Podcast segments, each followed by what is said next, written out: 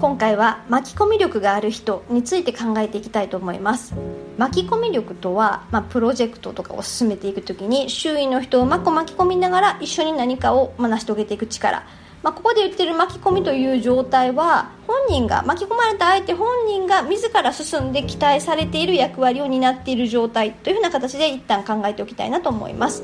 じゃあこの巻き込むということなんで大事なのかということですが、まあ、他の人と関わらない完全に1人でできる職種の人は、まあ、ともかくですね。今のビジネス環境上では社内外の多くの人と一緒に何かを進めていくっていう仕事が非常に増えてきていると思います。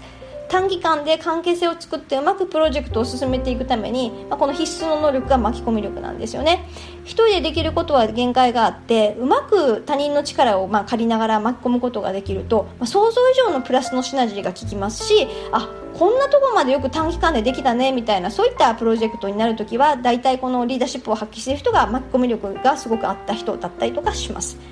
巻き込み力がある人じゃあどんな特徴を持ってるのというふうなところですが、えー、まず1つ目ですね、まあ、プロジェクトとかその巻き込みたいそのものそのものの目的とか目標をちゃんとまあ理解していますね。その上で巻き込みたい相手を想像して相手にとって巻き込まれる意味が、まあ、ある役割をちゃんとイメージしています、まあ、平たい言葉で言うと相手にとってのメリットみたいなところなんかも、まあ、全方位的にイメージができているってことですね。でさらに2つ目はやっぱりこうま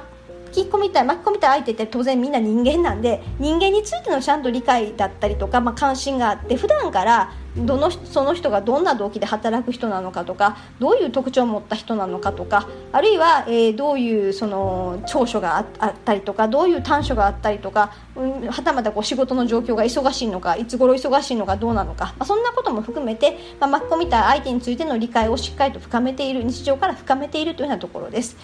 そして3つ目ですがやっぱりこの巻き込み力ある人はですね日常から周囲からこの人は大丈夫みたいな形で信頼されている場合が多いですね。でこの信頼というのは一朝一夕では無理なので日常からの積み重ねです。人柄だったりとか実績だったりとかスキルだったりとか細かいこと実は結構周囲は見てるわけですよね、まあ、この人に言われるんだったらまあいいかとかこの人と一緒に仕事してみたいからまあいいかみたいな風に思われるとまあ最高かなというふうに思います。そして4つ目、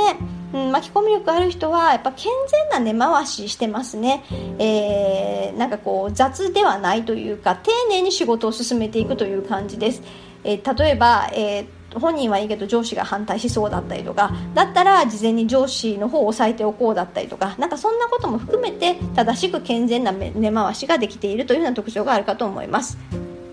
あとやっぱり最後は熱意ですね。その真ん中にいる巻き込み力ある人がどうしても巻き込みたいという何かのそのプロジェクトそのものへの熱意みたいなもの情熱みたいなものを持っている場合が多いです。なんかそのパワーに周囲はよく分かんないけど巻き込まれちゃったみたいなことですよね。なのでやっぱりそんなところも大事ではないでしょうか。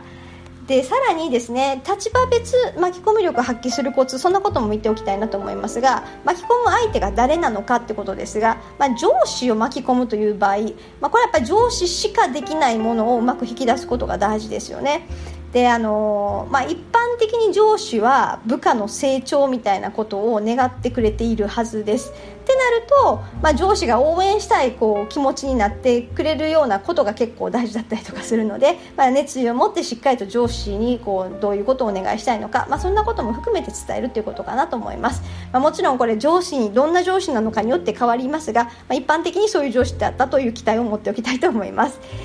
次に、まあ、チームメンバー同僚ですね。まあ、同僚に何かをお願いする時っていうのはやっぱ普段からの信頼関係に尽きるんだと思います、まあ、同時にそれってお互い様の状態ということが日常から成り立っているそんなことも大事なんじゃないかなと思います。部下ですね。部下を巻き込む場合はやっぱり部下にとって、え、これをすると嬉しいことって一体何なのかっていう意味付けをちゃんと部下に理解してもらえるようなコミュニケーションをするということですね、まあ、成長とか期待そんなところをしっかりと話しておくというのが大事です。あとさらに他部署の人他部署の人は本人もそうなんですがその上司というふうなところも忘れてはなりません。その際大事なのは他部署にとってのメリットそんなところをしっかりと話す必要があります。さらに社外ですね。社外はやっぱり他部署と同じです。相手のメリットそれから、えー、立場にしっかりと配慮していくことが大事でたとえ、まあ、社外だとね契約関係でっていうあるいはクライアントとの関係みたいな形になってるかもしれませんがそうであったとしてもそれだけを前提にしてはダメなんですね。相手も人間だから、えー、楽しいどういうふうに思ってもらえるかそんなことも含めて考えていく必要があります。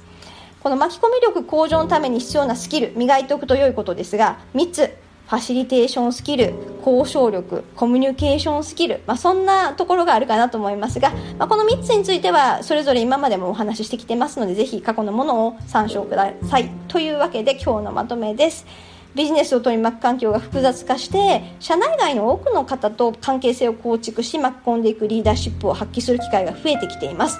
相手は人間相手も人間っていうことを強く意識して何より相手を尊重し理解するそんな姿勢が、まあ、共通で必要なんではないでしょうか。今日は以上です。